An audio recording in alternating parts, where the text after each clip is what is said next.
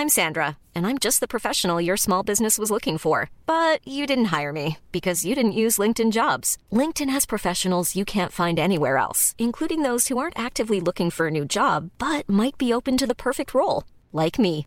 In a given month, over 70% of LinkedIn users don't visit other leading job sites. So if you're not looking on LinkedIn, you'll miss out on great candidates like Sandra. Start hiring professionals like a professional. Post your free job on linkedin.com/people today. La casa maldita de la monja. Historia escrita y adaptada por Álvaro Ramos. Hace poco fui a ver a un cliente a su casa. No suelo ir mucho a esa parte de la ciudad porque realmente me queda lejos de donde soy. Me doy una vuelta porque alguna vez fue el barrio de mi familia. Me gusta pasar por la calle donde crecieron mis abuelos y mi madre. Imaginar que regreso en el tiempo a cuando las casas tenían techos de tejas color rojo y amplios corredores al frente. Cuando lo hago siempre me detengo enfrente de la misma casa. Y aunque hoy en día está totalmente diferente, me da miedo pensar todas las cosas que ya ocurrieron. Esta historia que les quiero contar le sucedió a los vecinos de mi abuela, pero también les tocó ser testigo a uno de mis tíos. Si tuviera que titularla, llamaría mi relato como la casa maldita de la monja. La colonia donde se encuentra esta casa es una de las más viejas de la ciudad, por lo que nunca estuvo pensada para que los autos transitaran por ahí.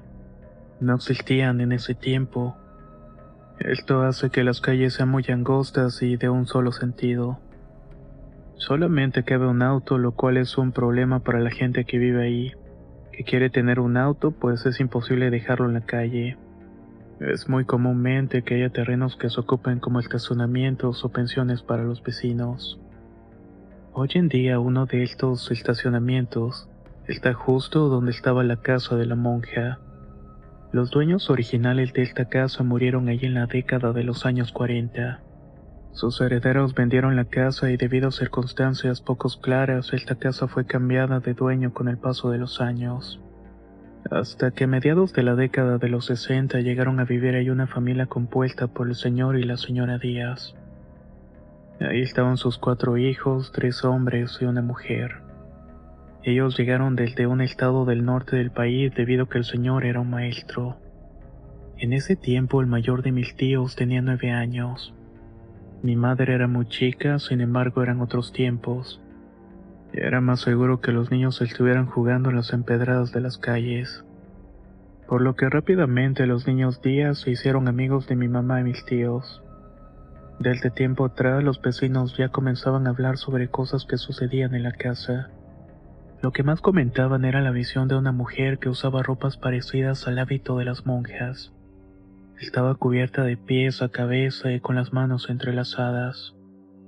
La primera persona que la vio era una vendedora de tortillas que iba a diario a esa casa a vender. Ese día no había nadie.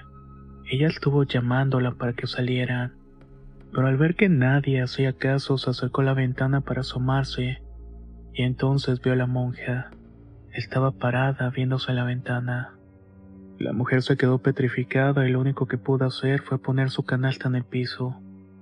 Comenzó a rezar, pues de alguna manera sabía que aquella visión no era precisamente la de una monja real.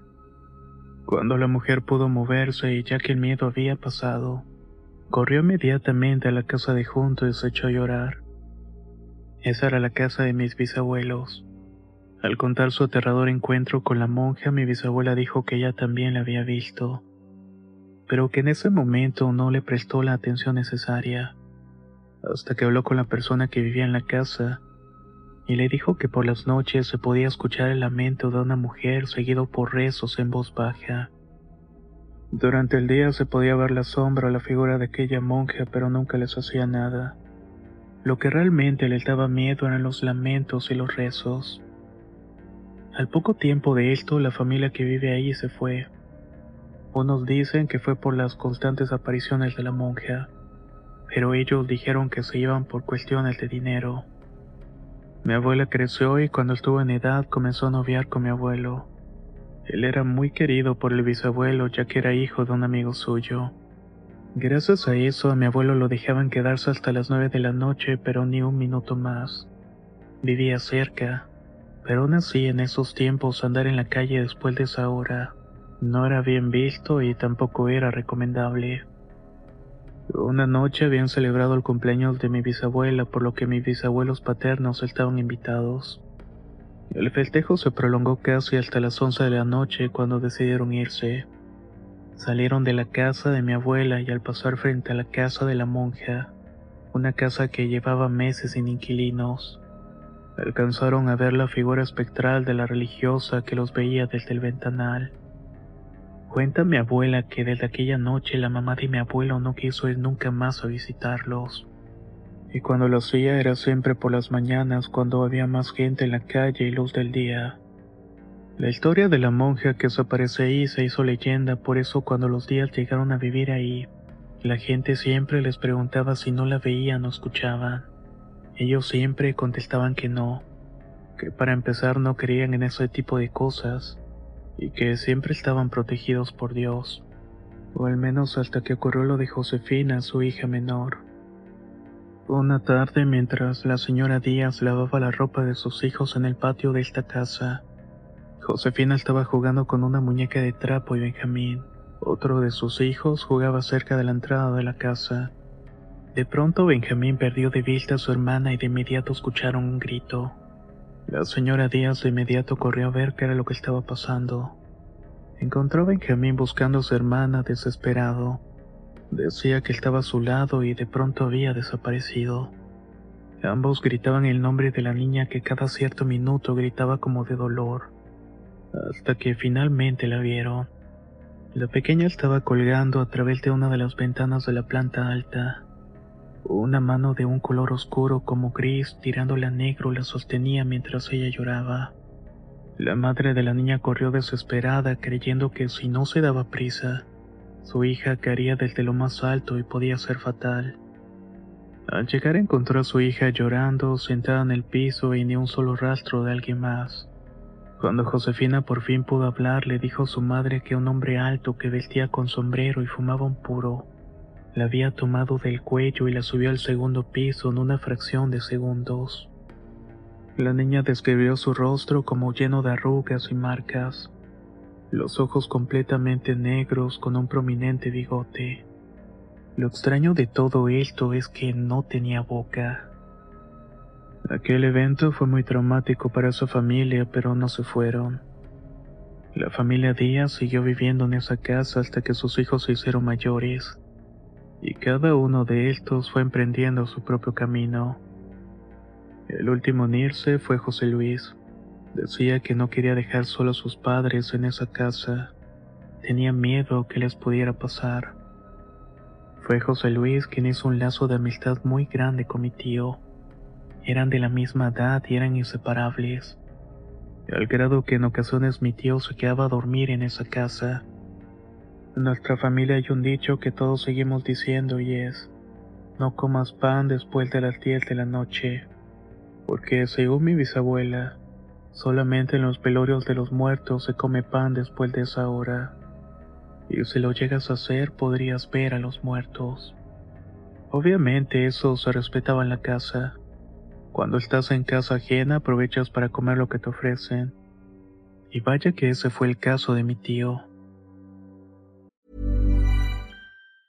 Many of us have those stubborn pounds that seem impossible to lose, no matter how good we eat or how hard we work out. My solution is PlushCare. PlushCare is a leading telehealth provider with doctors who are there for you day and night to partner with you in your weight loss journey. They can prescribe FDA-approved weight loss medications like Wagovi and Zepbound for those who qualify. Plus, they accept most insurance plans. To get started, visit plushcare.com slash weight loss. That's plushcare.com slash weight loss.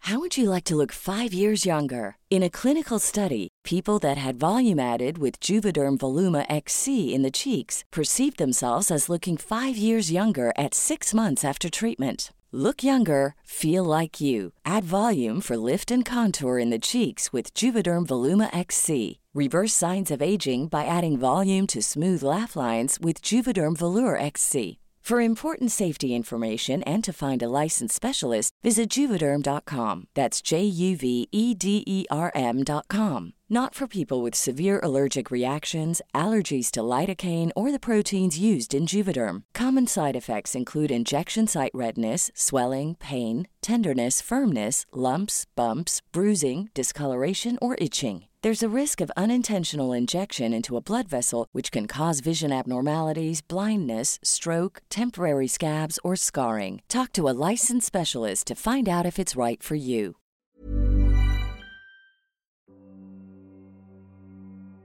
Una noche mi tío se quedó a dormir con su amigo. Era fin de semana y se habían quedado despiertos hasta muy tarde.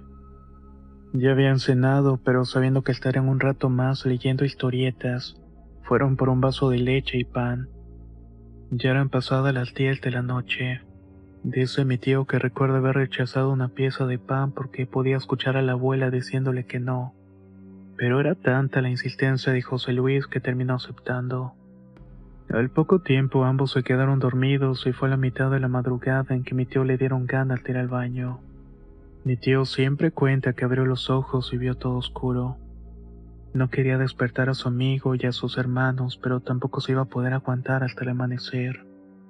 Salió lentamente de la cama sin hacer ruido. No se puso los zapatos para no molestar y apoyando las manos en la pared, salió de la recámara para ir directamente al baño. Esta recámara estaba en la planta alta y el baño estaba abajo. Comenzó a bajar lentamente las escaleras cuando de pronto escuchó el crujir de la madera, ese rechinido que producen las mecedoras de madera. Se quedó parado unos segundos mientras el ruido se iba intensificando. ¿Era eso regresar y mojar su pijama? Cuando bajó las escaleras vio que en el sillón de la sala estaba sentado un hombre igual al que había visto Josefina tiempo atrás, con su sombrero y un puro que se encendía en color rojo cuando el hombre le daba un golpe. El hombre lo miró fijamente y dejó de mecerse. En ese momento mi tío corrió de vuelta a la cama y se quedó toda la noche viéndose a la puerta, como vigilando para que ese hombre no entrara por él. Todo aquello ocurría sin que el espíritu de la monja dejara de verse por la casa. Fueron sacerdotes a bendecirla, pero eso era un remedio temporal. Fue un chamán a alejar las malas vibras, pero tampoco funcionó. Llevaron una bruja y a un supuesto medium, pero nadie sabía cómo deshacerse de los espíritus que ahí se manifestaban. Hasta que una de las vecinas más antiguas les dijo algo que nadie sabía. En esa casa había muerto tres personas, y una estaba enterrada en el jardín. Como ya dije, con el paso de los años, la familia Díaz se fue de la casa quedándose desocupada en un par de años. Mis bisabuelos murieron antes que mis abuelos se casaran, por lo que cuando todos se fueron, esa casa de mi familia fue vendida a un hombre de la ciudad que había hecho mucho dinero. El hombre al comprar la casa de mis bisabuelos comenzó a hacer reparaciones. Esto por allá de los años 70. Nunca la habitó y se tardó casi siete años en hacer las modificaciones que tanto quería. Luego compró la casa de junto. La famosa casa de la monja hizo exactamente lo mismo. Comenzó a hacerle reparaciones, trabajadores iban y venían y parecía que nunca terminaban. Cierto día, ya en la década de los 80, una de las vecinas de muchos años de mi abuela falleció. Mi madre acompañó a mi abuela al velorio y cuando llegaron a esas calles se dieron cuenta de que la casa que alguna vez fue de la familia la habían convertido en tres departamentos chicos. Y lo que alguna vez fue la casa de la monja se había convertido en un terreno baldío. Ese día los vecinos le dijeron a mi abuela que el dueño había pasado años tirando y reconstruyendo ahí, haciéndole creer a la gente que estaba reparando sus casas, cuando realmente lo que estaba haciendo era buscar algo. Resulta que la vecina de que años antes le dijo a los días que en la casa habían muerto tres personas, había escuchado la historia de que en ese terreno habían enterrado oro, antes de que esos terrenos fueran lotizados para hacer casas. Todo era uno mismo, y abarcaba donde después estuvo la casa de mis bisabuelos y la de los días, por lo que el adinerado hombre decidió comprar ambas casas para buscar el oro enterrado. Nadie sabe si lo encontró pero sí supieron que en algún momento dejó de hacer y deshacer. Lo último que hizo fueron los departamentos y el estacionamiento. Se fue de la ciudad a vivir a una ciudad cercana de la playa, donde solo vivía de sus rentas, pues el hombre era dueño de más de 20 locales comerciales en el centro de la ciudad. Con el tiempo nos enteramos que la gente que llega a rentar los departamentos cuenta que por las noches puede escuchar ruidos provenientes del estacionamiento. Los vecinos que pagan para guardar ahí sus cosas también han tenido experiencias extrañas. Encuentran sus coches abiertos o marcas de manos en los cristales o la lámina. Cuando revisan las cámaras de seguridad del estacionamiento no ven nada, pero sí se puede ver cómo se abren los coches o como algo los empuja algunos metros lejos de donde estaban originalmente. Nadie ni los vecinos más antiguos supieron por qué se aparece ahí el espíritu de una monja, así también el del hombre del puro. Solamente saben que uno de los tres muertos de esa casa falleció a causa de problemas pulmonares relacionados con el tabaco. Pueda que ese sea el espíritu que se aparece ahí. O también puede ser que es algo mucho más oscuro. Hasta la fecha hay vecinos de esa colonia que juran que por las noches se puede escuchar lamentos y gritos provenientes del estacionamiento, que dicho sea de paso ya nadie sabe a quién le pertenece.